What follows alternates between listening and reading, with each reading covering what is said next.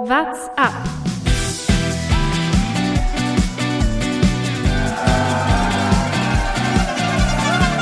Alle rüber, sag, alle, alle rüber!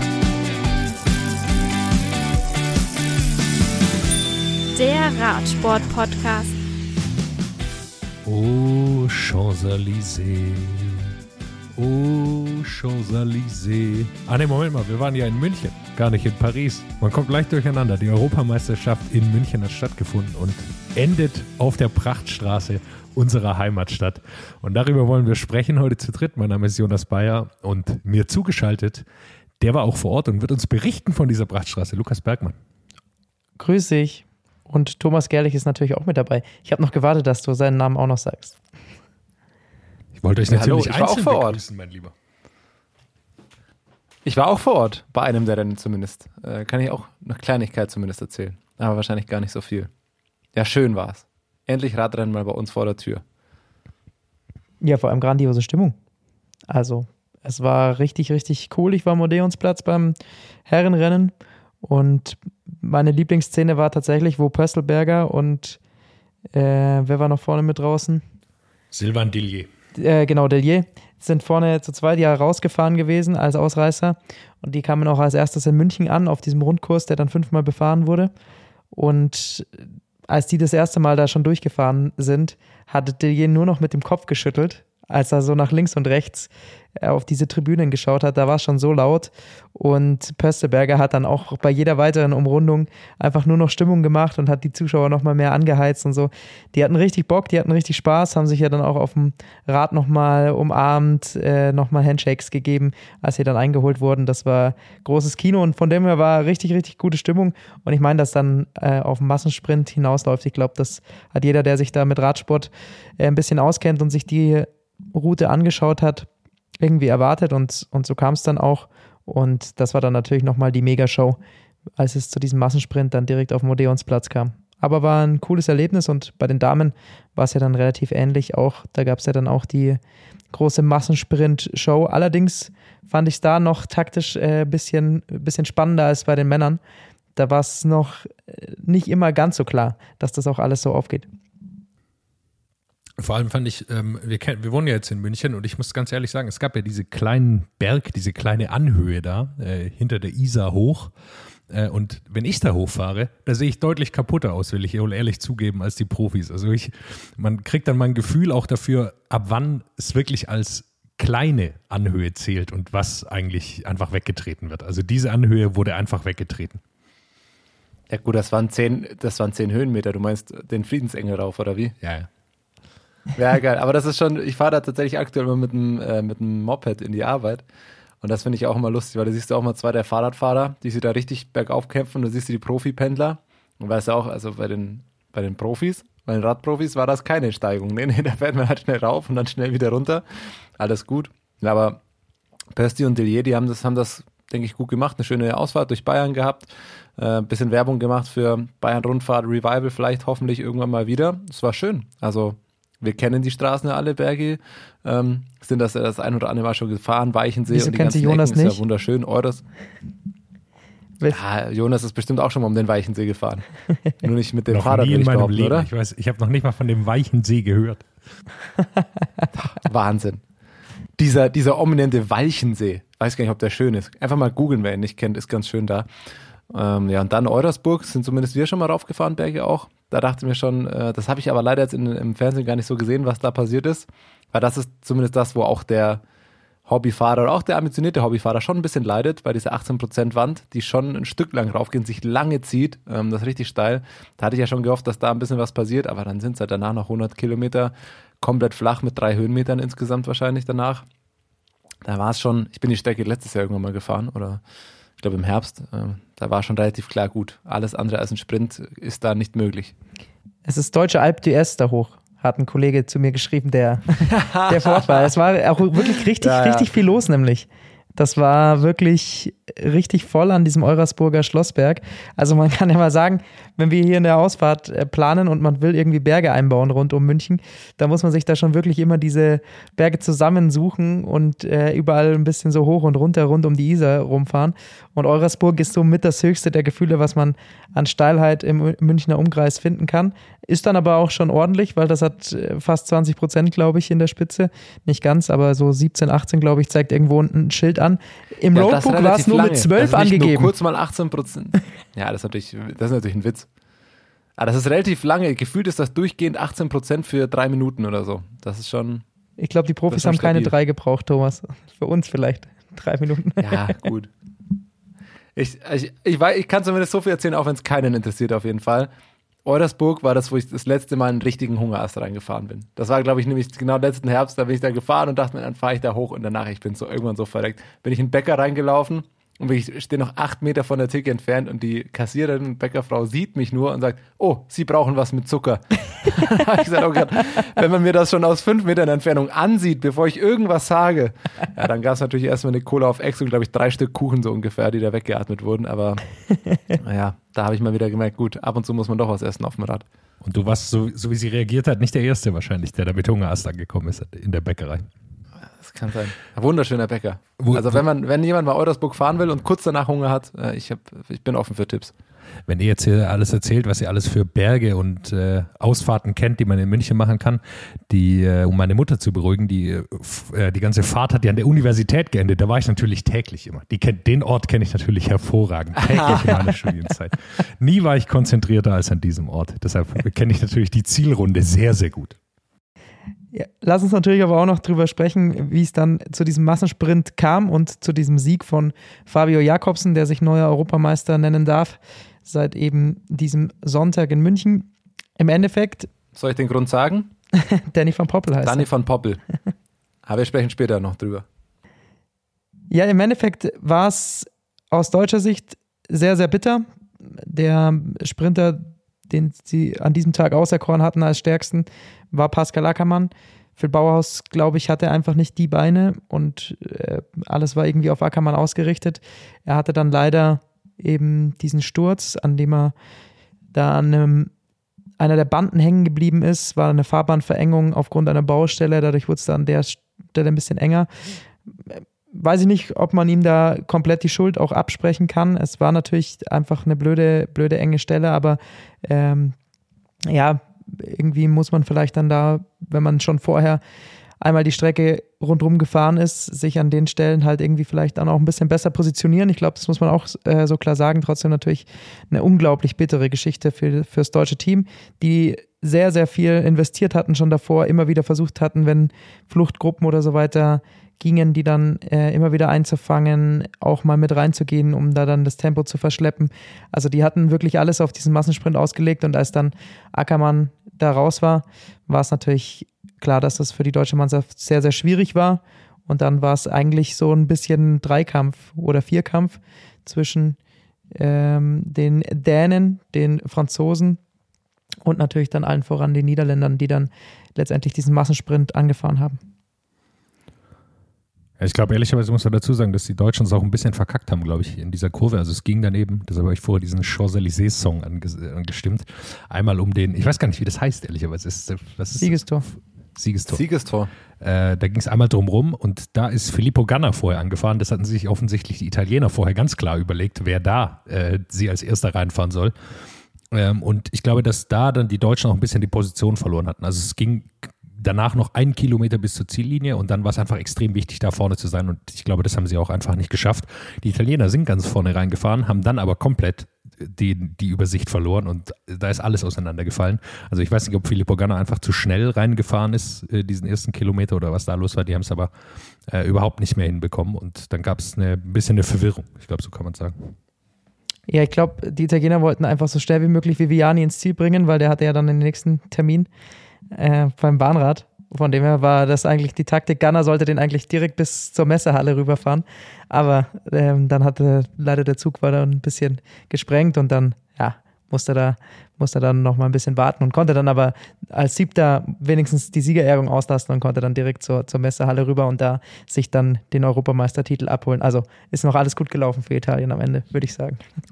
Mal, mal ernsthaft, das wäre echt eng geworden, oder? Wenn der noch zur Siegerehrung hätte gehen müssen und dann noch irgendwie zwei Interviews oder so. Ey, sorry, ich muss echt schnell rüber nach Leim und boah, das, äh, nicht Leim, nach äh, Riem.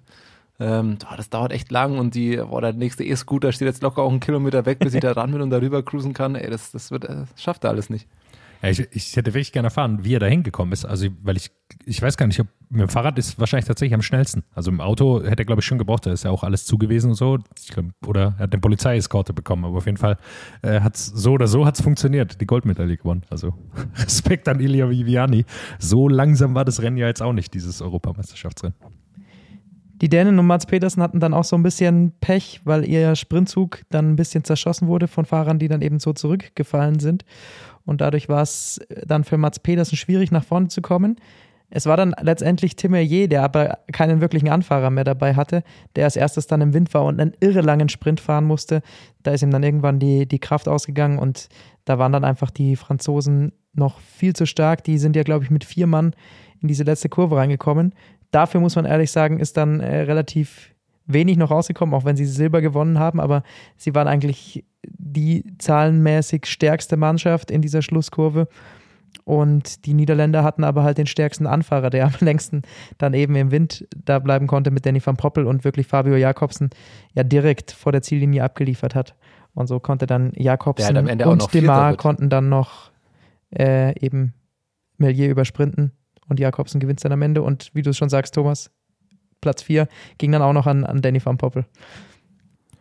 Es ist unglaublich stark gefahren. Er war ja direkt hinter Melier im Grunde und hat dann selber noch so eine Art Sprint angezogen. Also er hat einfach, was man schon sagen muss, er ist nicht kein typischer Anfahrer. Er ist letztes Jahr ja noch als eigener Sprinter quasi unterwegs gewesen. Er macht das jetzt unglaublich stark dieses Jahr. Wir werden nachher noch kurz über die Huelta ja sprechen. Da sieht man jetzt Ähnliches und er hat einfach die Qualitäten eines Anfahrers gepaart, aber mit, der, mit diesem Kick, den auch ein Sprinter hat. Und das ist, glaube ich, nochmal ein Riesenvorteil. Und dann ist Jakobsen, glaube ich, aktuell einfach auch der stärkste Sprinter der Welt. Wenn er dann noch so einen Anfahrer hat, ist er sowieso kaum zu schlagen und äh, er hat eine Riesenform und ich finde ihn unglaublich stark. Dann gewinnt er da souverän das Ding. Ja. Und das geht mindestens 50 Prozent natürlich, habt ihr absolut recht, auf das Konto von Danny von Poppel läuft schon bei Jakobsen, ne? Also entweder fährt man hinter Murkoff her oder hinter Van Poppel, ist jetzt nicht so das schlechteste Anfahrerduo, das man da so wahlweise mal vor sich hat. Also über Danny Van Poppel, denke, wenn wir dabei schon sind, muss man schon noch sagen, Jonas, du hast einen Punkt angesprochen, der war, bis er zu Boratz gewechselt ist, er noch im Endeffekt Solo-Sprinter, wenn man das mal so nennen will, oder beziehungsweise er war hauptberuflich Sprinter und dann war es eben jetzt das Projekt auch bei Border zu sagen, okay, man baut mit ihm halt einen, einen guten Sprintzug für Sam Bennett auf. Das geht jetzt bei der Vuelta gerade hervorragend auf. Aber ich finde es schon stark, muss man einfach an der Stelle sagen, wie schnell das ging bei Border. Im Endeffekt innerhalb von einem halben Jahr, ähm, das so aufzubauen, dass Van Poppel diese Rolle auch so annimmt. Das ist sicherlich eine Umstellung. Also wir können das nur von außen drauf gucken. Keiner von uns hat jetzt die Profi-Erfahrung, aber ich würde schon mal behaupten, dass es eine ganz schöne Umstellung ist, dann eben doch Anfahrer zu sein und das eben auch in einen funktionierenden äh, Zug zu bekommen.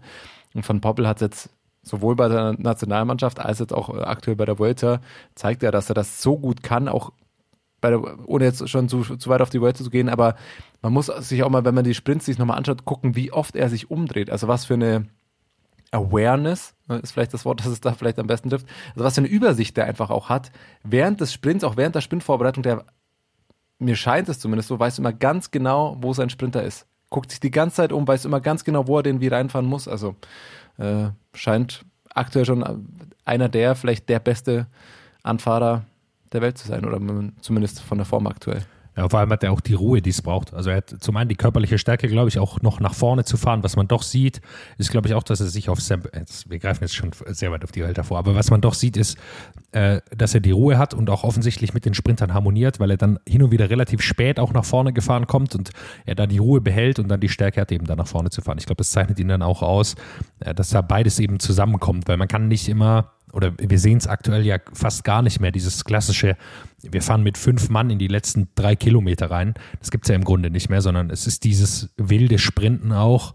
Und da scheint er auch nochmal eine Qualität zu haben, die es dann auch braucht, vor allem weil er natürlich mit seinem Kick, den er, glaube ich, hat, das glaube ich auch nochmal hervorzuheben, den Sprinter auch nochmal mehr beschleunigen kann. Also indem er so schnell anfährt, hat es ja wie so eine Art Katapultwirkung, weil das den Sprinter nochmal mehr hilft, als wenn da jetzt ein stetiges Tempo gefahren wird, sondern er kann den Windschatten nochmal mitbeschleunigen und dann nochmal schneller drüber gehen. Kick ist aber, glaube ich, auch das Thema beim Frauenrennen. Ich glaube, beim Männerrennen braucht man nicht mehr sehr viel weiter sprechen. Da hat wieder eine Frau gewonnen in beeindruckender Manier, der man es auch zugetraut hätte, so will ich es mal sagen. Lorena Wiebes holt sich da den Sieg. Ja, du hast vorhin schon Champs-Élysées angesprochen. Relativ ähnliches Profil, relativ äh, ähnlich erwartbarer Favoritensieg. Oder hätte man bei dem Finale was anderes vermuten können? Eigentlich war es auch schon wieder relativ, also ohne die Leistung jetzt zu schmälern, aber es war schon relativ klar, wer da wohl gewinnen wird. Ja, es, es hat auch alles irgendwie darauf hingedeutet. Ähm, ich fand schön, dass die Deutschen damit am meisten noch probiert haben, diese Taktik der Niederländerinnen zu zerschießen. Aber das Problem war, die waren ja einfach mannschaftlich so geschlossen, so stark. Ähm, letztendlich hat jede Attacke, die die Deutschen irgendwie versucht haben zu reiten, durch Liane Lippert oder sei es durch Leland Teutenberg, die auch da alles probiert hat, konnten die Niederländerinnen ja easy wieder zufahren, ohne letztendlich dann Leute für den Sprint zu verlieren. Also die sind ja dann trotzdem noch zu siebt oder sowas auf die Zielgeraden fast gefahren. Das war ja wirklich einfach nur noch beeindruckend und klar, Lorena Wiebes ist sowieso schon die stärkste, aber wenn sie dann auch noch so einen Sprintzug vor sich hat und der perfekt dann natürlich für sie das auch noch ausfährt, dann ist ja klar, dass die irgendwie niemand gerade schlagen kann, auch wenn es durchaus nochmal knapp wurde mit Elisa Balsamo, die einen sehr, sehr starken Tag hatte und nah dran war, sie endlich mal zu schlagen. Ja, weil das, das muss man nämlich sagen. Also du hast gesagt, die fahren zu siebt auf die Zielgerade. Ich glaube, das hat nicht mehr gestimmt, sondern die haben sehr viel Kraft auch schon gelassen davor. Und am Ende waren es dann die Italienerinnen, weil die haben nämlich überhaupt nichts gemacht in der Nachführarbeit nach irgendwelchen Attacken. Und die sind dann wirklich mit einer geballten Power da drauf gefahren. Ähm, und die hatten dann eben die bessere Anfahrerin. Ich glaube, das war dann die Chance für Elisa Balsamo, dass sie das richtig getimed hatten auch äh, nochmal mit Barbieri die sie da am Schluss nochmal reingefahren hat. Da hatte sie dann einen Vorteil gehabt gegenüber Lorena Wiebes, weil Charlotte Kohl für mich nicht ganz verständlich relativ früh rausgehen musste, nicht mehr die Kraft hatte offensichtlich. Aber du hast natürlich vollkommen recht, dass die Niederländerin das stärkste Team hatten wahrscheinlich. Insbesondere nochmal muss man, glaube ich, Ellen van Dijk da hervorheben. Die, die, ist einfach unglaublich stark. Also die, wenn man die in ihrem im Team hat, ähm, die ist auch man, man könnte leicht sagen, ja, es ist ein bisschen wie Tim de Claire, aber das stimmt überhaupt nicht, weil sie viel länger dabei bleiben kann und noch viel stärker ist. Also das ist, äh, die hat eine unglaubliche Power, die sie da einsetzen kann und die sich auch in Dienst von einem Team stellt, trotz ihrer Stärke. Also da hätte man ja auch denken können, okay, sie versucht es mal auf eigene Kappe mit einer Solo-Attacke, weil das, da ist die Chance wahrscheinlich auch gar nicht so gering, dass sie mal so ein Ding abschießen kann. Ja, und so wird dann am Ende Lorena Wiebes vor Elisa Balsamo Europameisterin und äh, Rachel Barbieri hat sich dann sogar noch auf Platz 3 schieben können. Also die hat dann nicht nur eine starke Anfahrerin gemacht. Und damit leider Lisa Brennauer dann doch noch die Medaille geklaut. Es wäre sehr, sehr schön gewesen im letzten Rennen für Lisa Brennauer. Wir hätten sie alle gewünscht. Aber es hat nicht sollen sein. Sie hat ihre Medaille dann zumindest auf der Bahn ja sich geholt. Äh, einmal Gold in der Mannschaftsverfolgung und Silber in der Einerverfolgung. Also da hat sie auf jeden Fall nochmal schöne Erlebnisse gehabt, durfte nochmal feiern, nochmal die deutsche Nationalhymne genießen auf dem Siegerpodest. Aber es wäre natürlich schön gewesen, wenn sie irgendwie den Medaillensatz dann noch voll gemacht hätte beim Straßenrennen. Das wäre dann schon der perfekte krönende Abschluss gewesen. Aber auch so, glaube ich, hat sie München in ganz gute Erinnerung als Abschluss. Ja, fantastische Karriere. Ich glaube, wir müssen gar nicht zu tief reingehen. Wir haben sehr viel über auch schon sie gesprochen, mit ihr gesprochen, was sie alles schon erreicht hat. Und jetzt so ein Abschluss. Wäre natürlich die Krönung gewesen, nochmal mit einer Medaille. Aber ich glaube, so oder so kann sie sehr zufrieden sein mit ihrer Karriere.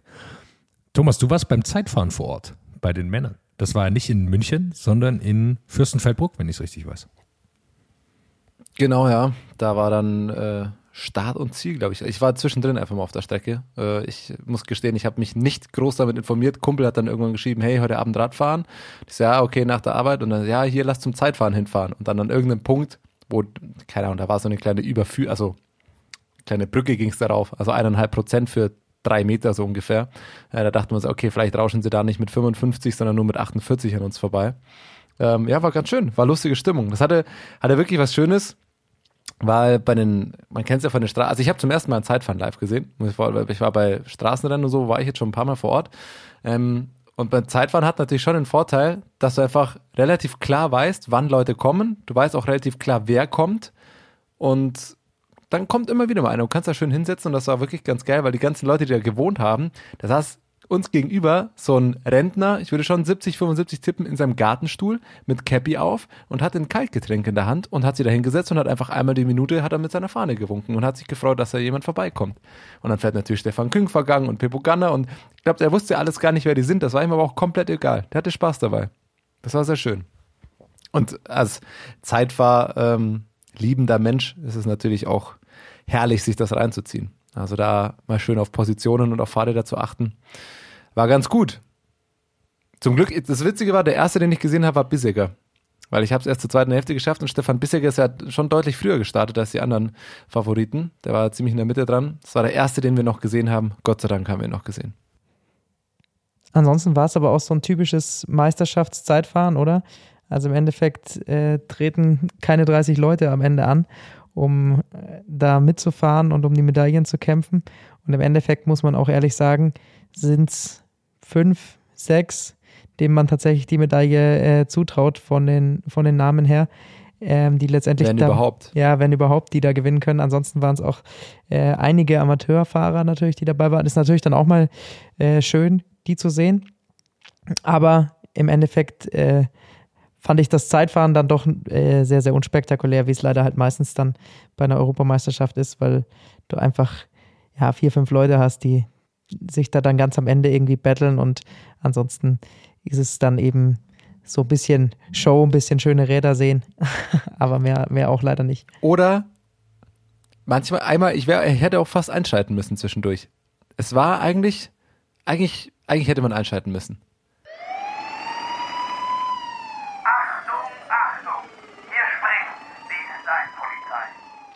Ich habe euch das Foto ja geschickt. Irland. Ich habe noch nie das irische Nationaltrikot auf dem Rad gesehen, gebe ich zu. Aber diese grüne Hose Trikot-Kombi mit pinkem Helm und pinken Socken, ah, ich weiß ja nicht, ob der hätte durchfahren dürfen. Ob man da nicht mal kurz hätte einschalten müssen, was meint ihr? Ich glaube, die Kombination ist das Problem, oder? Du wirst ja das Bild sicher auf Instagram auch noch posten. Von Ben Healy ist das, glaube ich, müsste das sein. Habe ich gerade Ja. mal nachgeschaut. Der ist auf jeden Fall äh, irischer Fahrer von Education First. Und das ist natürlich dieses dunkelgrün mit dem Pink, das ist natürlich gefährlich. Aber wie hätte das Einschreiten ausgesehen? Wärst du mit so einem äh, Roundhouse-Kick quasi auf die Straße einfach vom Rad geholt oder was wäre was wär die Idee gewesen? Nee, ich glaube, ich wäre einfach gegenüber ähm, zu dem alten Opa oder zu, zu dem älteren Herrn gegangen, hätte gefragt, darf ich kurz? Wenn er aufgestanden wäre, hätte ich seinen Stuhl genommen und einfach in die Speichen geschworfen. Ich glaube, das wäre das, das legitime Mittel. Und da. Von ihm hier spreche ich übrigens, damit ihr ihn auch mal seht, damit er auf dem Foto mit drauf ist. Der ältere Herr gegenüber. Sehr schön. Jetzt hast du, du jetzt hast du, glaube ich, wieder vergessen, äh, dass wir einen Podcast machen. Ich, ho ich hoffe, du äh, lädst das Bild auch noch hoch, weil jetzt haben wir beide das natürlich gesehen, aber für alle, die uns hier zuhören, dann war das natürlich jetzt eine relativ unspektakuläre Sekunde, die du da produziert hast. Ja, Bei den Frauen, man kann sich ja ungefähr vorstellen. Absolut. Bei den Wir Frauen müssen noch gewinnt sagen, wer gewonnen hat, oder? Ja, Stefan Bissiger, oder? Haben Bissiger. Bissiger, Küng? Halt doch und schon. Ghana. Ich habe schon angeteasert. Ja, stimmt. Das war schon eine Überraschung, dass Ghana da ähm, am Ende neun Sekunden hinter den beiden Schweizern ist, oder? Die haben sich da richtig gebettelt. Es wurde aufgerundet. Eigentlich wurde mal 0,3 Sekunden nur angezeigt. Am Ende wurde eine Sekunde dann draus gemacht, äh, weil letztendlich dann in der europäischen Ergebnisliste, wie auch immer, runde Sekunden stehen müssen. Keine Ahnung. Aber es war Ist immer sehr, so, sehr eng auch zwischen bei, bei den Rundfahrten. ja. Aber dann würde man nicht dann eher abrunden und dann null Sekunden draus machen? Ich weiß ja nicht. Auf jeden Fall gab es eine Gold- und eine Silbermedaille für die Schweizer und, und Ghana wird Dritter. Ich glaube, Ghana ist gerade nicht mehr ganz in der Form, die er schon in, im Frühjahr hatte, wo er ja wirklich dann auch dieses Jahr wieder mal Zeitfahren en masse gewonnen hat. Ähm, ohne jetzt Stefan Bissiger äh, zu nahe zu treten zu wollen, aber normalerweise ist er ja nicht in einer Liga mit, mit Ghana im Zeitfahren. Also er ist klar einer auch der stärksten Zeitfahrer im, im Peloton, aber Ghana ist einfach nochmal ja, eine Stufe normalerweise drüber. Und äh, ich glaube, dass da so einigen Fahrern jetzt so ein bisschen langsam die, die Kraft ausgeht und Bissecker scheint das aber ganz gut jetzt irgendwie zu kompensieren und ähm, hat sich da verdient den Europameistertitel geholt. Ich könnte mir vorstellen, dass es bei den dreien auch unterschiedlichen Stellenwert für dieses Rennen gab. Küng als äh, Titelverteidiger, klar, da nochmal dran. Bissiger, der einfach bei der Tour bei beiden Zeitfahren gestürzt ist, der einfach noch so viele, ich würde es mal offene Rechnungen äh, betiteln, ähm, da hatte. Und Gunner, ich, also das soll nicht blöd klingen, aber juckt ihn so eine Europameisterschaft noch ganz groß? Ich, Ich- weiß es auch nicht. Ich weiß auch gar nicht, wisst ihr das zufällig, ob er Bahn gefahren ist? Weil normal fährt er ja noch oft Bahn. Ich glaube nicht, aber ich weiß es auch nicht sicher. Ich schaue gerade nach, äh, aber ich habe ihn nicht bei der Mannschaftsverfolgung gesehen. Das ist ja normalerweise dann, wenn dann auch sein Terrain. Dann lass uns rübergehen zu den Frauen. Auch da gewinnt eine Schweizerin, Marlene Reuser, mit sechs Sekunden Vorsprung von Ellen van Dijk. Da ist ein ähnliches Bild im Grunde, dass da, naja, im Grunde kann man sagen, die ersten drei, Rianne Markus noch dabei, äh, eine realistische Chance hatten auf einen, auf einen Sieg. Und alle anderen dann so ein bisschen dahinter gefahren sind. Auch wenn man sagen muss, da das, da das Feld breiter aufgestellt war, auch wenn weniger gefahren sind, aber es waren, glaube ich, mehr sehr, sehr gute Fahrerinnen dabei. Lisa Brennauer wird Zwölfte aus deutscher Sicht und Lisa Klein 23. Ähm, ich glaube, da ist das Spannendste auch zu sagen, dass Marlene Reuser bei uns im Podcast ja gesagt hatte, dieses Kondom, wie sie es genannt hat, von ihrem Helm, von ihrem Helmausrüster, dass sie das nur trägt, wenn es Zeit bringt. Äh, so wurde ich von Thomas aufgeklärt. Und äh, es scheint Zeit zu bringen, sonst wird sie es nicht tragen, will ich mal tippen. Optisch natürlich äh, absolute Katastrophe. Wir haben es dann auch bei der Vuelta, bei der ersten Etappe wieder gesehen, aber es ist. Ach ja. Was soll man da noch sagen? Also, man darf sich. Also, okay, da muss ich jetzt zumindest mal das sagen. Es wird sich aus verschiedenen Gründen, man kann vielleicht teilweise sagen, zu Recht aus der Radszene ein bisschen über Triathleten lustig gemacht, wegen bestimmten äußeren Merkmalen. Also mit der Socke über dem Kopf wäre ich jetzt mal ganz vorsichtig, mich dahingehend noch zu äußern, was Zeitfahren und Stylegründe angeht. Das ist der einzige Take, den ich dazu habe. Der musste Hast du raus, Thomas. Das hat sich gemacht? über Jahre angestaut. Jetzt hast du einen Ironman gemacht und auf einmal das Lager gewechselt, oder wie? Bist du jetzt im, im Lager der Triathletin? Ich war schon immer in beiden Lagern. Ich bin ja der, derjenige, der versucht, irgendwann diese beiden Welten zu vereinen und zu versöhnen. Oh, der Auserwählte. nie gelingen wird. Siehst du dich als der Auserwählte? Oh Gott. Ich bin der Vermittler. So. Okay, dass beide so- so- Seiten doch die Freude an jeweils anderen auch erkennen können. Ja, Marlen Reusser aber natürlich sehr, sehr stark. Hat da eben Ellen van Dijk, die hatten wir ja schon auch angesprochen, wie stark sie beim Straßenrennen gefahren ist. Und äh, auch eine der besten Zeitfahrerinnen natürlich der Welt. Ähm, mit der hat sie sich das engste Duell geliefert. Ist- Am Ende ist sie sechs Sekunden vor ihr. Ähm, und auch so, ansonsten muss man aber sagen, dass auch bei den Damen äh, nicht alle Top-Zeitfahrerinnen natürlich dabei waren, weil sehr, sehr viele ganz einfach bei dieser Europameisterschaft dann auch gefehlt haben. Aber zum Beispiel schön zu sehen, dass Anna Kiesenhofer da mal wieder äh, ein sehr, sehr gutes Ergebnis einfahren konnte. Die Olympiasiegerin auf der Straße holt am Ende Platz 5. Lisa Brennauer wird dann in ihrem Abschlusszeitfahren äh, 12. Lisa Klein am, am Ende 23. Jonas, soll ich auch nochmal die Ergebnisse durchgehen? Oder Sag nochmal die Deutschen dann durch. haben wir es alle drei, dann haben wir es alle dreimal gesagt. Ach so. Ich glaube, Brennauer, ich glaub, Brennauer ist Zwölfte geworden, oder? Ja, das- Und wie viel ist Lisa Klein nochmal geworden? Kann es einer von euch beiden nochmal sagen? Nein, Spaß. Ich Ich, bin halt in der tiefen Analyse drin. Da kriege ich nicht alles mit.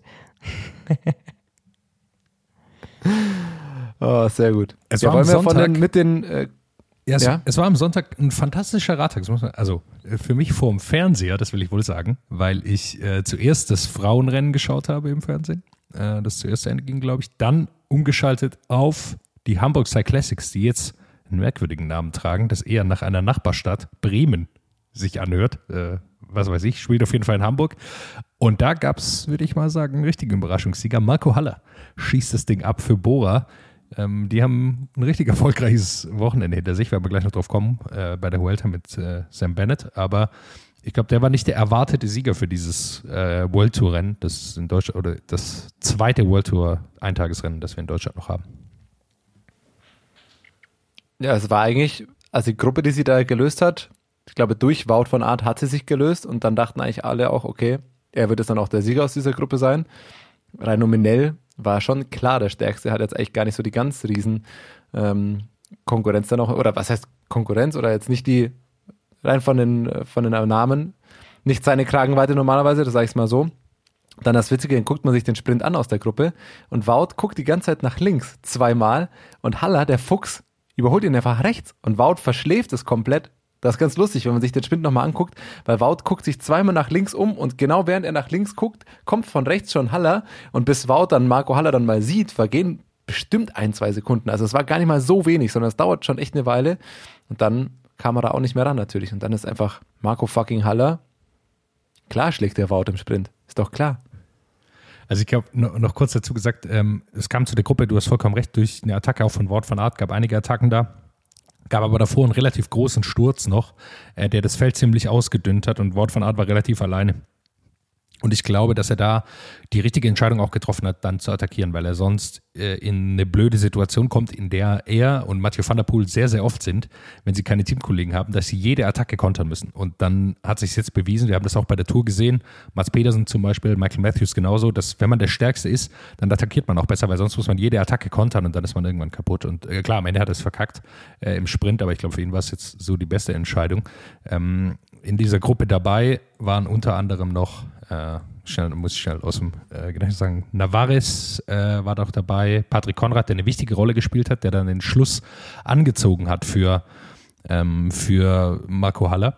Äh, Quintin Hermanns war noch dabei, der von den englischen Kommentatoren durchgängig als Georg Zimmermann bezeichnet wurde, was ich sehr lustig fand, weil man Georg Zimmermann doch eigentlich relativ gut erkennt auf dem Rad. Ähm, und noch ein Fünfter war dabei, da habe ich jetzt aber den Namen leider gerade nicht parat.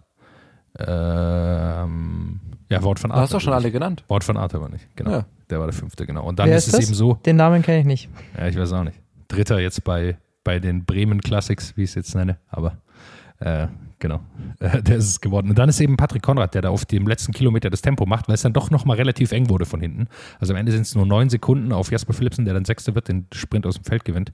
Aber der hat da eine wichtige Rolle gespielt. Und erst habe ich geflucht, ich weiß nicht, wie es ihr gesehen habt, aber jetzt dachte ich, ja, das ist jetzt wohl ein Fehler, dass Konrad, äh, dass sie nicht versuchen, dass sie zu zweit sind und attackieren, sondern dass sie äh, dann quasi einen Sprint anfahren. Am Ende ist es natürlich goldrichtig, ja, wer bin ich, sowas zu kritisieren. Aber jetzt hatte ich das Gefühl, ah, weiß nicht, ob das die richtige Entscheidung war. Ach, ich fand da alles überraschend an diesem Ausgang. Also ich habe mir da gar nicht mehr so viel Gedanken gemacht. Ich dachte einfach, gut, das wird eh ein, ein Wout-Ding. Aber dann ist es Marco Haller, ich glaube, sein erster World Tour Sieg seit 2012. Aber da bin ich mir jetzt nicht ganz sicher. Er hat auf jeden Fall, sagen wir so, er hat auch nicht mit dem Sieg gerechnet, glaube ich, so wie er gejubelt hat am Ende. Äh, war es für ihn auch nicht in Stein gemeißelt, dass er sich diesen Sprint holt gegen Wort van Aert und Quentin Hermans. Hinten im Feld, Ja, dann. hinten im Feld war es noch Jasper Philipsen, Phil Bauers hat noch ein gutes Rennen gemacht mit Platz 7, Max Kanter 9. Ähm, kann man dann auch so sagen. Ich glaube, alle, das ist eigentlich auch ein Rennen, das mit einem, eigentlich mit einem Sprintende durch, den, durch diesen Sturz ist dann so ein bisschen aus den Fugen geraten. Aber so ist es. Und dann, Thomas, du wolltest schon weitergehen. Schau mal auf die drei Wochen Rundfahrt, oder? Auf Halt, die halt, halt, halt, halt. Vuelta. Halt, Halt, halt, halt.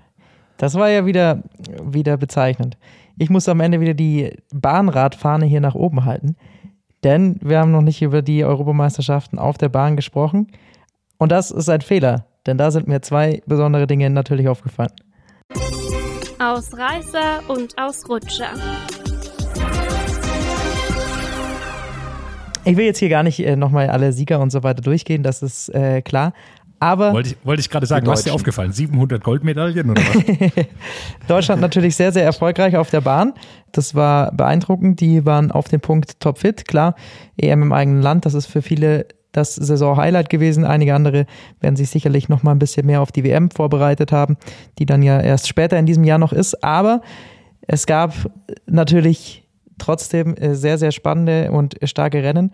Und eins ist mir besonders im äh, Gedächtnis geblieben und das war natürlich mal wieder Kairin.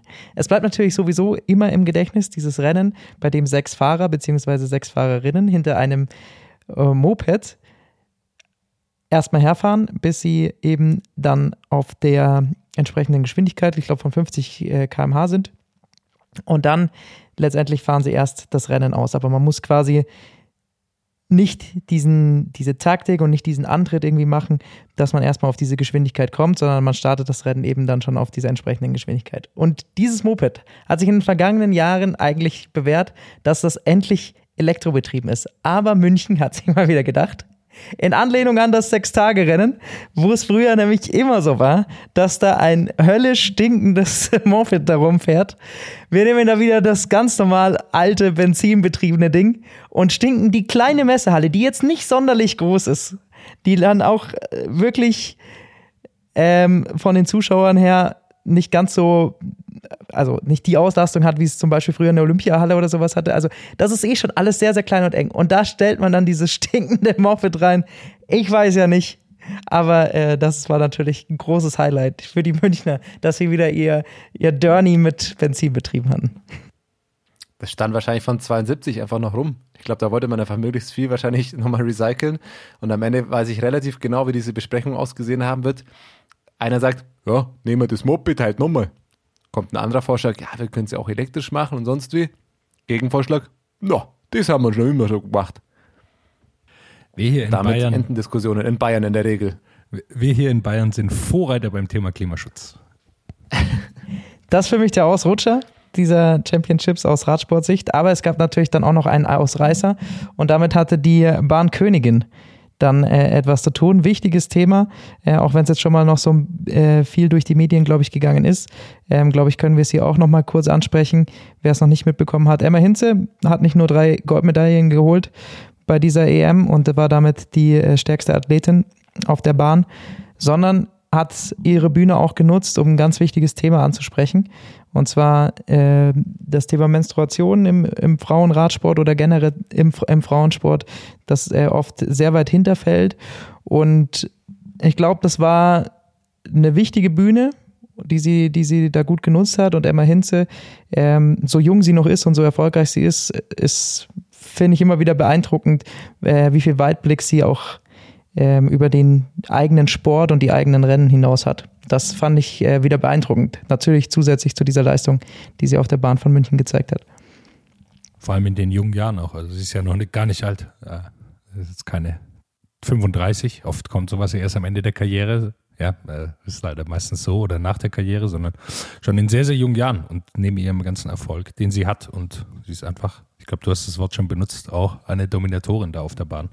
Auch wenn natürlich andere Deutsche auch noch sehr erfolgreich waren, aber sie ist schon die, glaube ich, die erfolgreichste Bahnfahrerin aktuell. 24 Jahre jung, um das Alter zumindest auch mal noch zu erwähnen, wenn wir schon drüber sprechen. Die wird aber, Aber bald schon absolut. Zum 25. Bahnrad- Hei, hei, hei. Jetzt geht's. Ja, dann, oh Gott, dann, dann nehmen wir alles zurück. Nee, was, was ich auch noch herrlich fand, beim Bahnrad ist ja schon auch immer so, selbst wenn man sich damit beschäftigt, so 100% alle Wettbewerbe äh, hat man ja auch oft nicht verstanden, selbst wenn man viel Radsport guckt. Und dann ist mir auch wieder ein Tweet äh, aufgefallen im Rahmen der European Championships, nachdem Deutschland dann die eine oder andere Medaille geholt hat. Also das, was diesen Hallen passiert, verstehe ich auch nicht. Am Ende erfindet Deutschland einfach immer nochmal eine absurde weitere äh, Art und Weise davon, in der Bahn im Kreis zu fahren, damit sie einfach nochmal fünf Goldmedaillen holen. So ungefähr kann man das dieses Jahr vielleicht beschreiben. Jetzt bin ich auch zufrieden. Jetzt hatte ich meinen kurzen, kurzen Ausflug zum Bahnrad. Jetzt können wir zur, zur Vuelta gerne kommen. Ging los in den Niederlanden.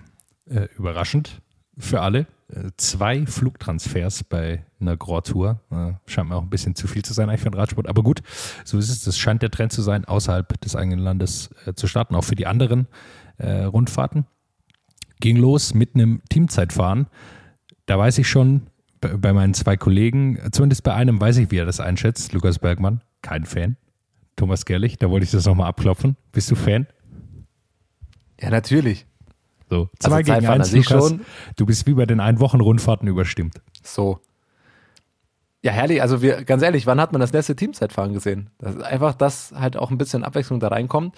Am Ende war spätestens seit dem letzten Transferfenster klar, wenn es irgendwann mal wieder ein Teamzeitfahren gibt, Jumbo Wismar hat da relativ gute Karten, da vielleicht mitzuspielen. Ja, also das war spätestens seit dem Deswegen wollte ich gerade fragen, ja was klar. meinst du mit Abwechslung?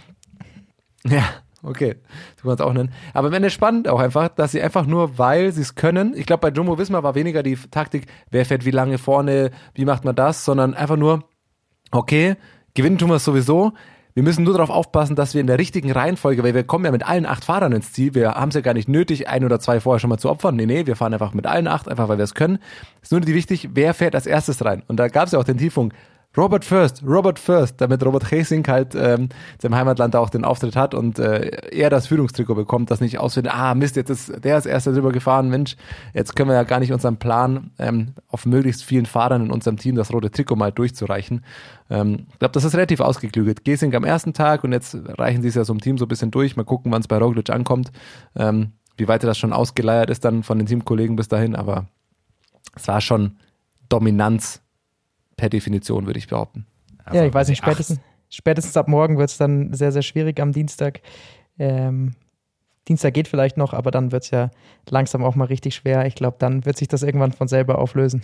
Aber glaubt ihr, man muss bei Jumbo Visma am Ende die Mannschaftskasse zahlen, wenn man das äh, rote Trikot einmal nicht getragen hat? Oder wenn man es zu früh getragen hat, wenn man es jemand anders quasi weggenommen hat? Ich glaube, was man gesehen hat, ist, ist erstmal, die waren sehr gut eingestellt. Tho- Thomas, du hast gesagt, sie sind mit allen acht Fahrern ins Ziel gekommen. Ich glaube, das hat man sonst bei keiner Mannschaft gesehen. Ähm, und wo man gesehen hat, dass es nicht so ganz geklappt hat, war bei Quickstep, bei der Mannschaft von Remco Evenepoel. Der hat eine sind mit einem Fahrer ins Ziel gekommen.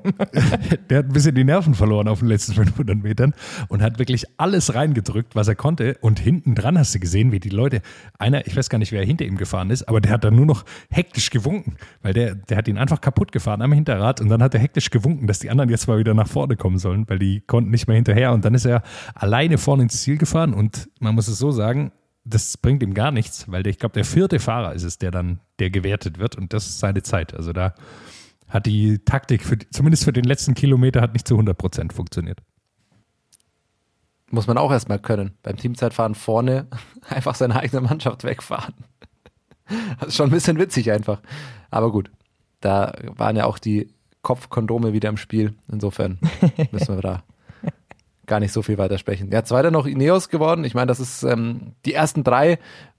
Es war die Frage, wer wird zweiter, dritter, so, aber am Ende waren die drei, dass die drei das vorne ausmachen, war doch eigentlich schon relativ zu warten. Am Ende, wenn man das anguckt, was dann da passiert ist, ein Team Bike Exchange für Simon Yates, okay, die sind äh, Vierte geworden, haben da noch nicht so viel verloren. Wenn man das dann mal damit rausstellen will, muss man sagen, am Ende ist eigentlich Ben O'Connor, sie sind nur, was sind sie, ich glaube 13. geworden, mit 55 Sekunden Rückstand, also fast eine Minute schon. Ähm, auf die ganz vorne gefressen ist Ben O'Connor, vielleicht der mit der große Verlierer des, des Auftakt-Team-Zeitfahrens.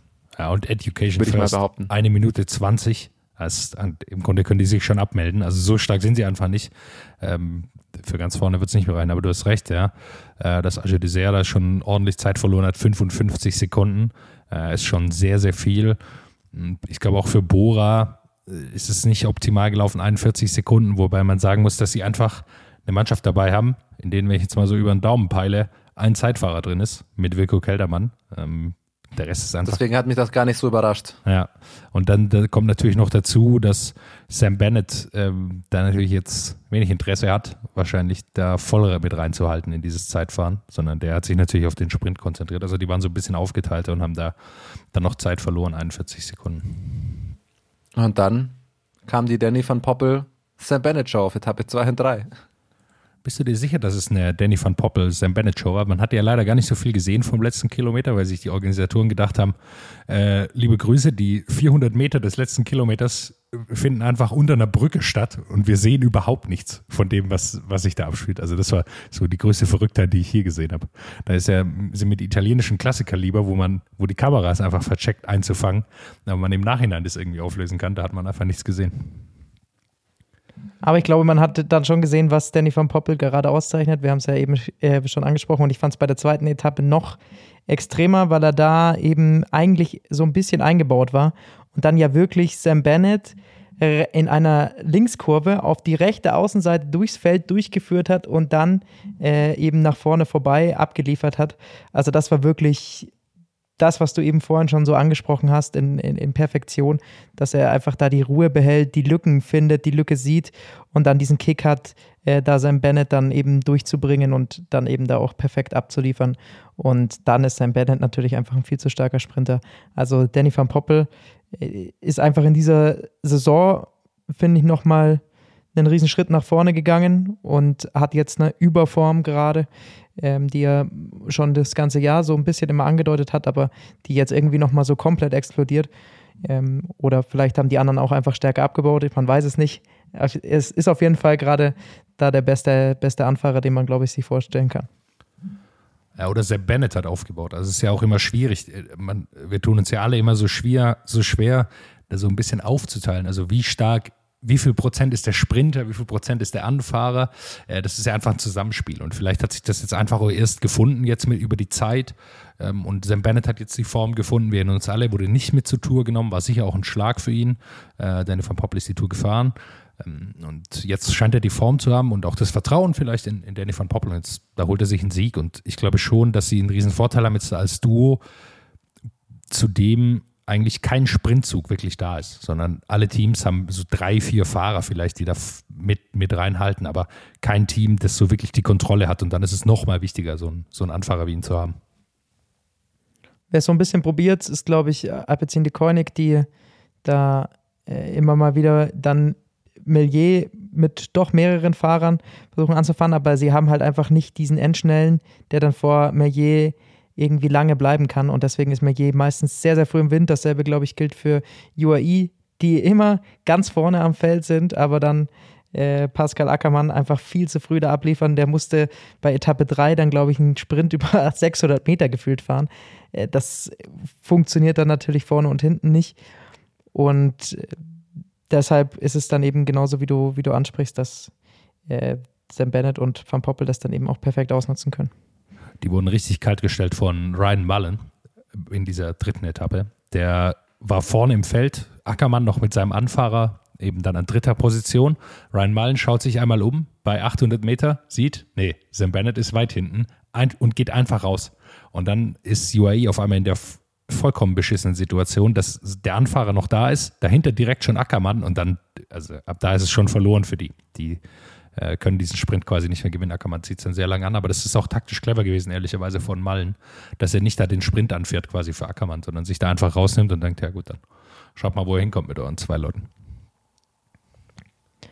Viel mehr, glaube ich, braucht man zu diesen ersten drei Etappen nicht sagen. Es ist wieder mal seltsam, dass sich das jetzt durch die kompletten Grand Tours zieht, dass man erst irgendwo ganz anders startet, dann nach drei Tagen einen Ruhetag einlegt und erstmal ewig weit pilgert, bis es dann weitergeht. Es ist jetzt nicht ganz so weit wie von Dänemark nach Frankreich diesmal, aber trotzdem schon auch wieder ein, ein gutes Stück.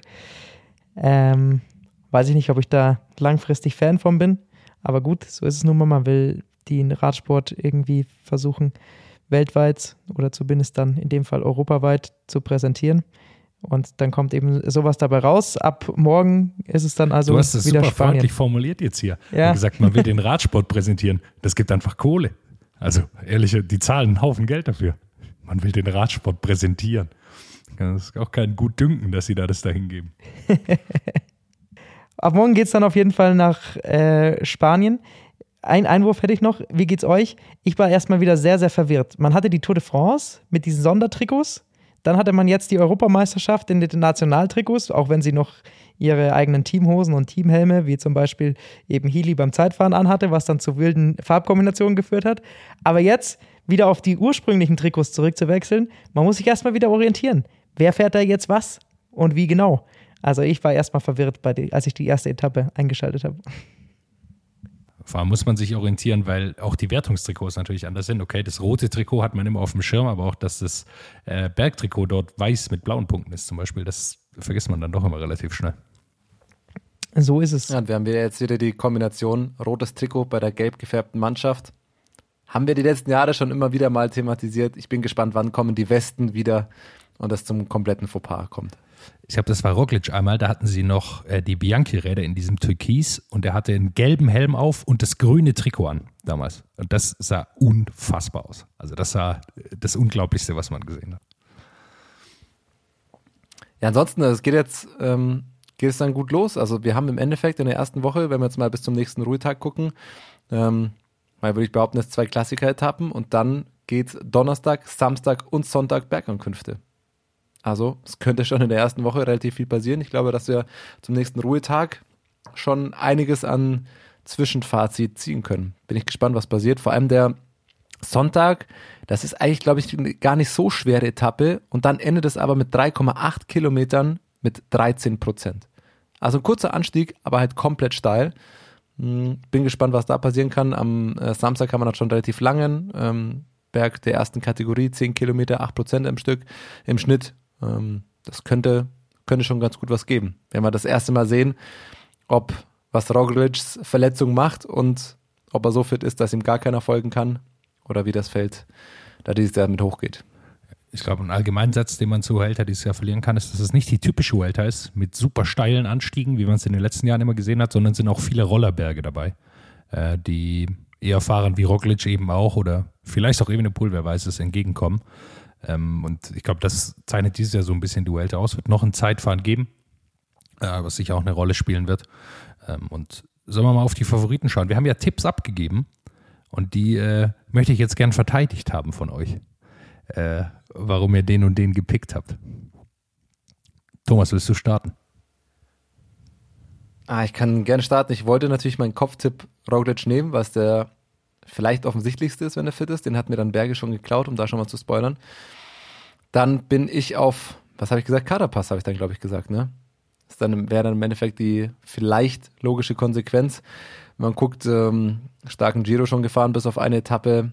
Der erfahrenste, wahrscheinlich äh, konsistenteste Fahrer außer Roglic noch da am Feld. Ähm, könnte, könnte schon gut sein ohne jetzt zu viele Namen nennen zu wollen, Yates ist schon noch einer, den man da auch noch mit, mit auf dem Schirm haben muss. Da ist die Frage, wie, wie, wie stark das Team ihn da noch, noch unterstützen kann. Remco, klar, wir können, wir können ja die Tipps vielleicht so abändern. Wer wird, ich denke, wir werden die nächste Folge am nächsten Ruhetag aufnehmen, wer wird zum Ruhetag das Führungstrikot tragen? Machen wir vielleicht so wochenweise. Preview. Roglic. Ich sag, nächste Woche hat's Remco.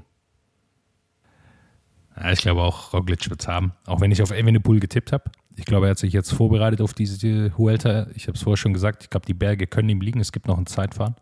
Ja, deshalb glaube ich, kann er es tatsächlich schaffen, auch wenn sie ein bisschen nervös aktuell aussehen mit ihrem Team. Ich glaube, sie müssen dann sich noch ein bisschen einspielen. Äh, Lukas, du hast auf, äh, äh, auf Roglic getippt.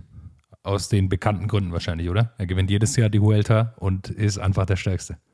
Da habe ich ja, ohne jetzt groß in die Analyse zu gehen, das ist einfach nur, okay, Roglic in Spanien, das, das passt schon. Nee, klar, er hat einfach das stärkste Team und ich glaube, das hat man jetzt schon im Zeitfahren, im Teamzeitfahren wieder gesehen, äh, wie viel das, das wert ist und dann muss er halt sturzfrei durchkommen. Dann wird es auch wieder in, bei der Vuelta dieses Jahr, dieses Jahr schaffen. Wobei mein Herztipp äh, Almeida gehört. Da freue ich mich auf die, wieder auf die Fahrweise, dass er wieder früh am Berg gedroppt wird und sich dann wieder langsam ranrobbt. Es gibt keinen Mann mit einer schöneren Fahrweise am Berg. ich kann du, das sehr macht- gut fühlen. Aber glaubst du, das ist für die Sportdirektoren hinten im Auto nicht vollkommen irre? Also, das musste einen doch wahnsinnig machen, dass der jedes Mal da mit zwei Meter Abstand hinter der Gruppe herfährt. Also, es äh, ist schon eine merkwürdige Technik. Aber gut, ehrlicherweise, es funktioniert ja für ihn. Also, er schneidet ja ganz gut damit ab. Jonas, wir wissen ja natürlich, dass wir in zwei Wochen dann drüber sprechen müssen. Deine Prognose vor der Saison, UAE gewinnt alle drei Grand Touren. Ich sage, wir reden darüber, sie haben keine gewonnen. Ich bin, ich bin nah dran an dem äh, Tipp, würde ich sagen. Thomas, du hast äh, als Herztipp Landa dir rausgepickt. Klar. Ja, was soll man dazu sagen? Ich mag ihn. Wir reden jedes Mal darüber, dass er, dass er irgendwann was ge, äh, jetzt dann doch vielleicht mal wieder was gewinnen oder, oder überhaupt mal was, was Großes gewinnt. Nee, am Ende ähm, Dritter beim Giro. Es, realistischerweise wird er die Vuelta nicht gewinnen. Glaube ehrlich gesagt, dass er auch nicht aufs Podium kommt, aber darum geht's ja beim Herztipp. Da würde ich mich freuen, wenn er es doch schafft. Da hoffe ich vielleicht so ein bisschen drauf, aber wirklich dran glauben tue ich auch nicht. Finde ich gut, weil genau die gleiche Argumentation könnte ich für meinen Herztipp Enric Maas rausholen. Äh, das, und das ist doch mal unwahrscheinlicher, würde ich mal sagen. Was ich spannend finde, niemand von uns hat äh, einen Fahrer von Bora ausgewählt, obwohl die hier mit einer ordentlichen Truppe eigentlich am Start sind, mit dem Giro-Sieger, mit Wilko Keldermann und mit ähm, äh, Sergio Iguita. Warum habt ihr den nicht gewählt? Äh, pff, du sehe am Ende auf drei Wochen, wenn dann eigentlich auch nur. das ist wie in der Schule, wir Äh, werden hier richtig Hindley ausgefragt. So, wie bist du die, wie so? bist du die? Aufgabe? Ich habe einfach abgeschrieben. So, so ist es nämlich. Ich weiß nicht, wie ich die Aufgabe angegangen bin. Ich bin halt zu dem und dem Ergebnis einfach so gekommen. Nee, das, also, klar muss man die auf dem Zettel haben. Die, die Truppe ist stark. Ich würde behaupten, wenn es am Ende dann einer, wäre es wahrscheinlich auch am ersten Hindley. Ich glaube aber, dass die, die Zeitfahren ihn da ein bisschen, bisschen schwierig werden könnten, weil sie beim ersten schon ein bisschen was verloren haben. Das zweite noch kommt. Ja, ich glaube, dass Iguita für, ich bin mir nicht sicher, ob er das auf drei Wochen durchzieht. Ich glaube, dass er einer der besten Einwochenfahrer äh, vielleicht ist, aber auf drei Wochen, weiß ich, habe ich von ihm einfach noch zu wenig gesehen. Und bei Hindley ist die Frage, ob das einfach nochmal so gut hinhaut wie schon beim Giro. Und das glaube ich fast eher nicht. Also ich sehe Bora da mit guten Chancen auf die Top 5, vielleicht auch aufs Podium, aber auf den Sieg sehe ich sie ehrlich gesagt nicht. Ja, vor allem beim Giro. Aber habe ich sie beim Giro am Anfang auch nicht gesehen. Also beim Giro hat er halt als Widersacher äh, Carapaz im Zeitfahren gegen sich, ähm, auf dem langen Zeitfahren. Das ist er jetzt eben dann auch nicht so viel schlechter. Jetzt hat er halt auf dem über 30 Kilometer langen Zeitfahren Roglic gegen sich. Allein da verliert er wahrscheinlich schon ein, über eineinhalb Minuten, wenn es reicht. Und äh, das muss er dann erstmal auf jemanden wie Roglic mit dem Team wieder rausholen. Von dem her ähm, ist das, glaube ich, so ein bisschen das Problem, dass beim er hatte den Vorteil beim Giro, dass einfach nicht genügend starke Zeitfahrer dabei waren und das ist, glaube ich, diesmal anders bei dieser Vuelta. Wollen wir noch einen Blick auf die deutschen Fahrer werfen? Pascal Ackermann im Sprint, äh, bisher ein bisschen unglücklich, so würde ich es jetzt mal einordnen. Haben noch äh, bei DSM Degenkolb, Brenner und Niklas Arndt dabei. Ich glaube, Degenkolb nach der Tour de France schwierig. Können wir gerne widersprechen, ob er da was, was holen kann. Bei Bora noch Jonas Koch dabei. Marco Brenner, glaube ich, bei DSM eben als äh, klassisch mal lernen, so diese Tour da an, anzugehen. Und Niklas Arndt, seine letzte Grand Tour für DSM wird ja das Team verlassen, wird zu Bahrain Victorious wechseln nächstes Jahr. Äh, ich glaube, dem würde ich als erstes, äh, als erstes nochmal zutrauen, da dann tatsächlich eine Etappe zu gewinnen, weil ich glaube, er ist doch relativ stark und aus einer Ausreißergruppe sehe ich da auf jeden Fall Chancen, zumal er wahrscheinlich die, die Möglichkeit bekommen wird, in so einer Ausreißergruppe auch zu sein. Ja, vor allem Niklas Arndt ist oft in diesen Ausreißergruppen dann immer, immer sehr nah dran. Ne? Also der hat ja auch letztes Jahr, glaube ich, viele dritte, vierte Plätze ähm, beim Giro und so weiter auch gehabt. Ähm, sehen da schon auch absolut in der Lage, wenn es gut läuft, in eine, in eine Gruppe kommt, dass da vorne was gehen kann. Ja. Brenner bin ich tatsächlich sehr gespannt. Seine erste Grand Tour, wie er sich über drei Wochen schlägt, hat er schon viel, viel gute Ansätze gezeigt. Das wird sicherlich lernen, aber ich glaube schon, dass er, dass er eine gute Rundfahrt fahren wird. Ja, und sonst Ackes, ja, gestern schon auch wieder viel zu früh im Wind gewesen. Wir haben schon drüber gesprochen. Ich weiß auch nicht, ob sein Finger, klar, das ist jetzt keine große Verletzung am Ende, wohl, Gott sei Dank. Aber ob man da dann hundertprozentig äh, fit ist und sonst mit reinfährt, aber klar, also warum soll er nicht noch eine Etappe gewinnen in der zweiten oder dritten Woche? Es gibt halt nicht ganz so viel flaches Terrain mit den absoluten flachen Sprints. Ähm, deswegen mal schauen, wie er sich da in Form präsentiert, ob er da mit den einen oder anderen Hügel mit drüber kommt. Ähm, das ist eben bei dieser Vuelta dann auch wieder sehr, sehr schwierig, weil es auch sehr, sehr klassikerlastig wird. Deswegen könnten das schon die zwei großen Chancen jetzt gewesen sein, diese Etappe 2 und diese Etappe 3. Also zumindest, wenn man jetzt mal auch die erste Woche anschaut, dann sind das eher alles so Etappen, die dann eher den Klassikerfahrern und äh, Klassikersprintern, wie dann vielleicht zum Beispiel auch einem Teunissen oder so, ein äh, bisschen, bisschen mehr liegen. Vielleicht Ehrlicherweise holt er dann gibt's die noch- Schluss, den noch- Schlusssprint in Madrid und dann kann er da danach direkt feiern. Ja, genau. Ehrlicherweise gibt es noch eine, die auf jeden Fall eine Sprintetappe ist, aber sonst weiß man es gar nicht so ganz genau. Jascha Sitterlin wollen wir nicht vergessen, der fährt noch für Bahrain äh, Victorious mit. Äh, den wollen wir hier nicht unterschlagen. Habt ihr noch einen Fahrer, den man auf jeden Fall im Blick behalten soll? Ich Jetzt, hoffe auf Fred Wright. Der hat mir bei der Tour so gut gefallen, dass er sich hier den Etappensieg vielleicht dann endlich mal holen darf. Das würde ich ihm wünschen. Und er hat mir in Fantasy bei Tour geholfen. Deswegen mag ich ihn sehr gern. nee, ansonsten natürlich Julian Alaphilippe. Muss man schauen, wie gut er wieder in, in Form ist. Wenn solche Leute dabei sind, ist das ist es immer krass. Simon Yates ist mit dabei. Also es sind schon für die Vuelta sehr, sehr viele sehr, sehr gute Namen. Ob die Teams immer die entsprechende Stärke haben, ist dann die Frage. Aber es sind erstaunlich viele Spitzenfahrer dabei. Und das macht es dann doch sehr, sehr attraktiv. Vor allem im Gesamtklassement bin ich voll bei dir. Also Ben O'Connor schon genannt, auch Astana ist wieder dabei. Niemand weiß, was mit denen los ist, ob die irgendwann mal nochmal was reisen können, keine Ahnung. Äh, sind aber auch wieder da. Mit Miguel Angel Lopez, der, würde ich mal sagen, eine Kleinigkeit gut zu machen hat nach seinem letztjährigen Auftritt bei der Huelta. Mit äh, Protest und Ausstieg und weiß der Teufel, was da alles los war. Thomas, hast du noch irgendwas zu, zu Huelta, was, du, was dir noch im Blick ist? Du hast mal Miguel Angel Lopez schon weggenommen. Nee, das wäre es tatsächlich gewesen. Ja, Neos bin ich tatsächlich auch gespannt auf die, auf die Truppe insgesamt. Sind ja mit einer ziemlich jungen Truppe da mit unterwegs. Ähm, das ist schon, wird, wird spannend zu sehen sein, einfach wie die fahren, weil Ineos hat bisher viele Rundfahrten immer geprägt und ähm, ist ein Team, das einfach so stark ist, dass man immer drauf gucken muss. Ähm, haben wir schon mit Ethan Hater, Luke Plapp, haben wir schon oft drüber gesprochen, Ben Turner. Ähm, ja, gute Truppe oder spannende Truppe einfach noch dabei. Theo auch noch dabei.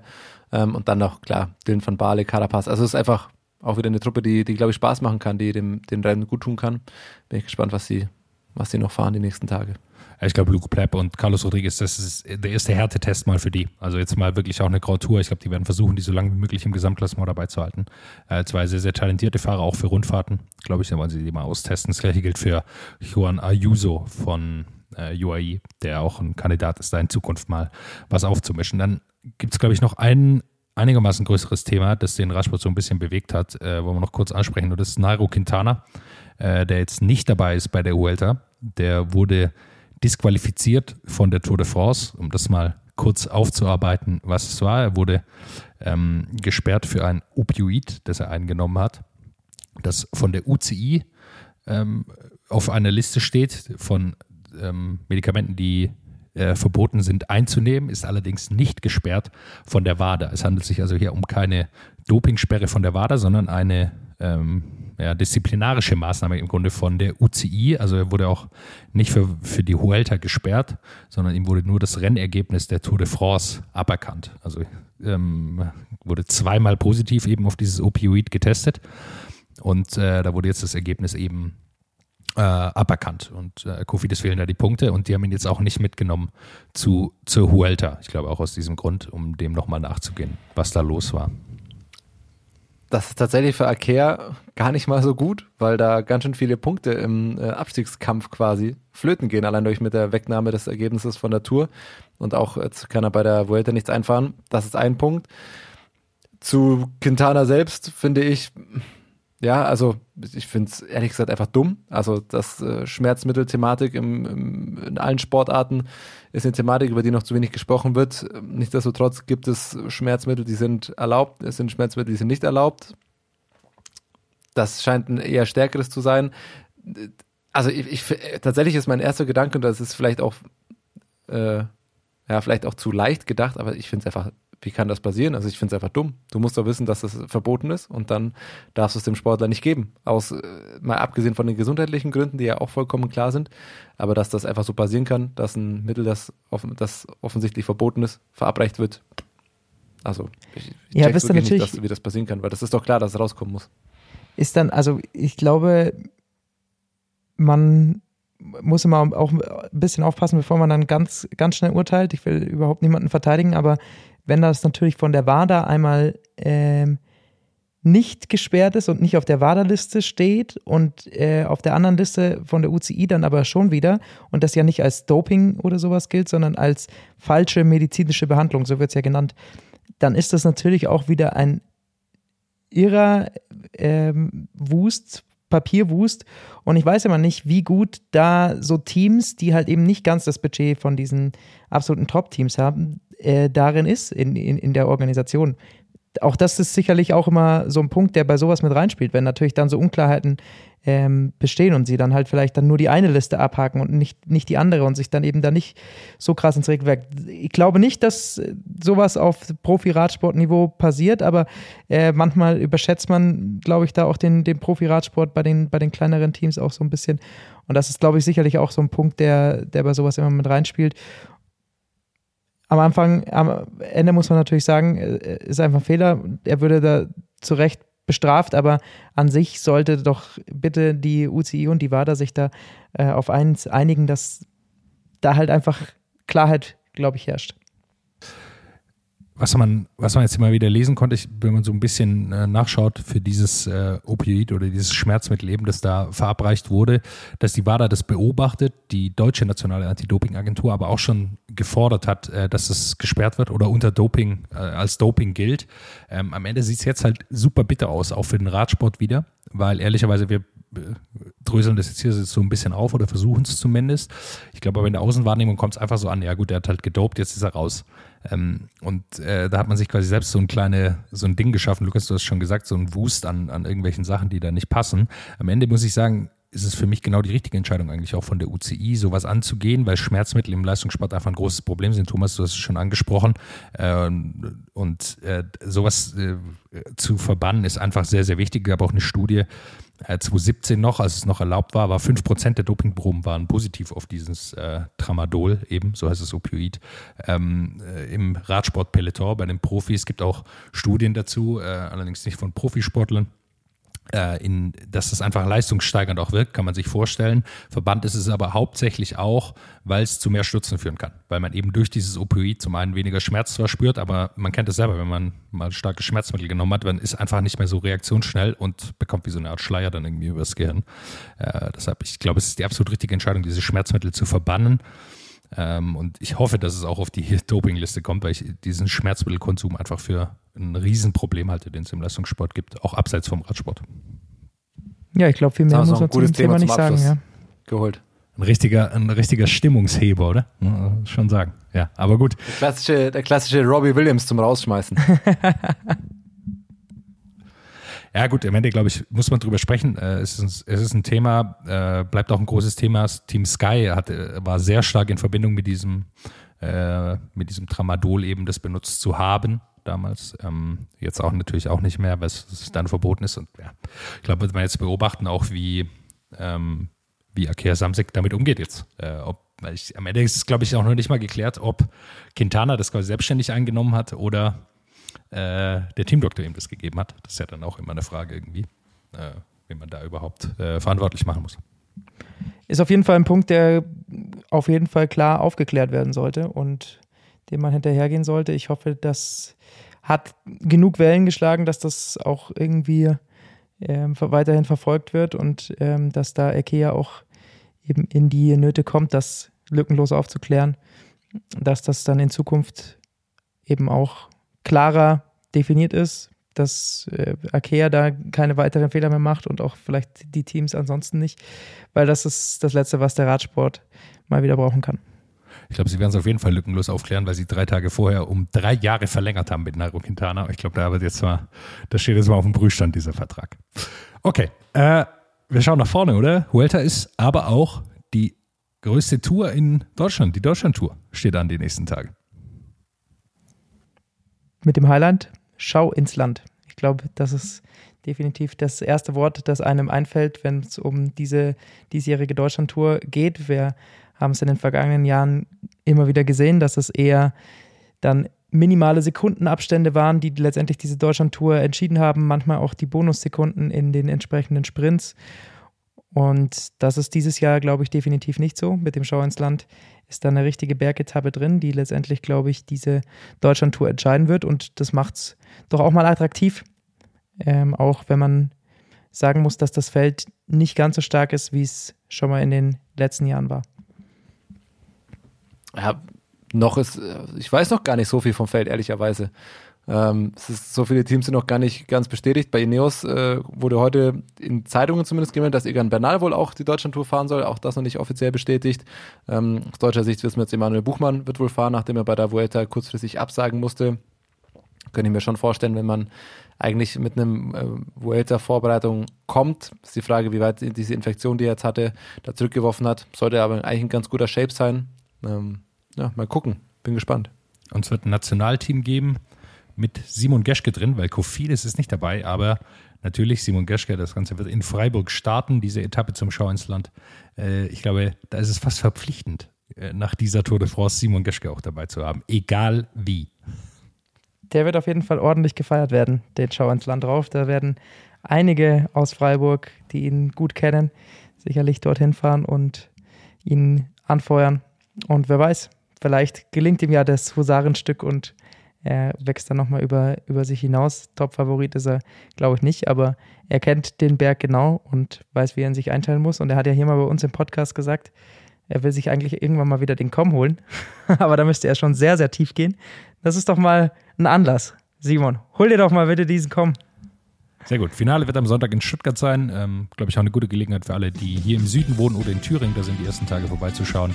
Ansonsten, Thomas hat schon gesagt, hören wir uns nächste Woche wieder am Ruhetag, äh, um ein bisschen auf die Weiter und die deutsche Tour zurückzuschauen. Bis dahin, macht's gut. What's up? Der Radsport-Podcast. What's up ist eine M945 Produktion. Ein Angebot der Media School Bayern.